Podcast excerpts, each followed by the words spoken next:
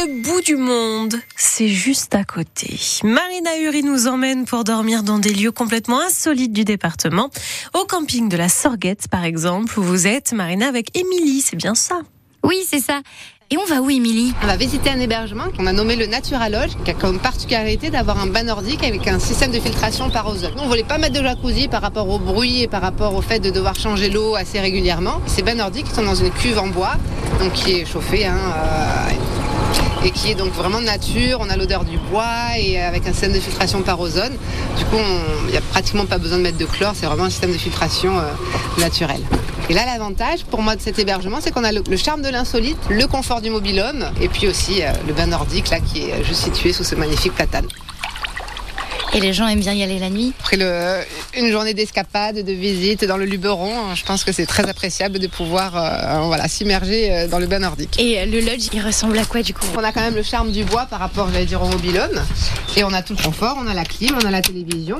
Et ça peut accueillir entre 4 et 6 personnes. On peut arriver et poser ses affaires, il y a tout l'équipement. Euh. Tout à fait. Voilà, tous les hébergements sont équipés de tout ce qui est vaisselle, bouilloire, cafetière, couette, oreiller. Vous nous amenez où, Émilie? Là, je vous emmène au partage des eaux. Donc, c'est juste derrière le camping. C'est un endroit assez réputé euh, des Lillois. Donc, c'est la Sorgue qui vient de Fontaine de Vaucluse, qui se sépare en deux bras principaux. Les petits pêcheurs en profitent. Je pense que c'est un sol qui est vraiment immergé dans la Sorgue. Le tronc est à moitié dans l'eau et il remonte, ça fait des reflets. J'adore cet endroit. Et là, le fameux partage des eaux. Donc on a deux restaurants qui sont, qui sont en face et on a donc cette fameuse cascade. Bonjour. Cette fameuse cascade là qui est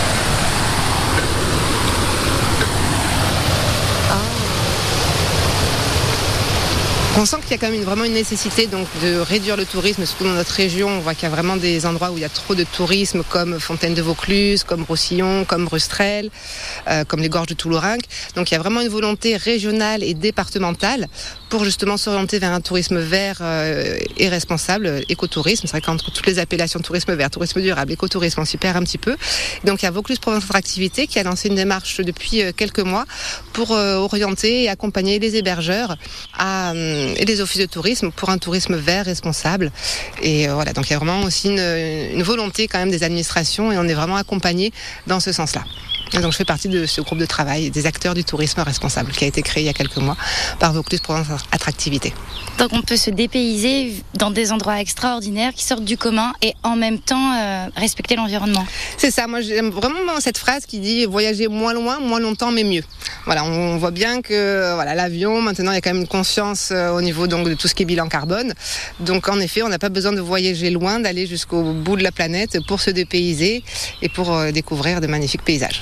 L'insolite, il est au pas de la porte, quoi. Eh oui, c'est, pour moi, c'est l'essence de l'hébergement insolite. Voilà, qui tient. Voilà, c'est, l'hébergement qui fait la destination. On va bien en France, il y a des cabanes perchées. Il n'y en a pas beaucoup dans, en PACA, hein, mais euh, les gens vont pouvoir faire des kilomètres, des heures de route pour aller dans cette petite cabane qui est perdue au milieu de la France, où c'est pas un endroit forcément touristique et attractif, mais c'est l'hébergement qui va faire la destination. Et on a des beaux coins quand même par chez nous. Ah, ça c'est vrai, on a de la chance de vivre en plus près des rivières qui nous rafraîchissent. Prenons-en soin. Merci beaucoup, Marina Uri.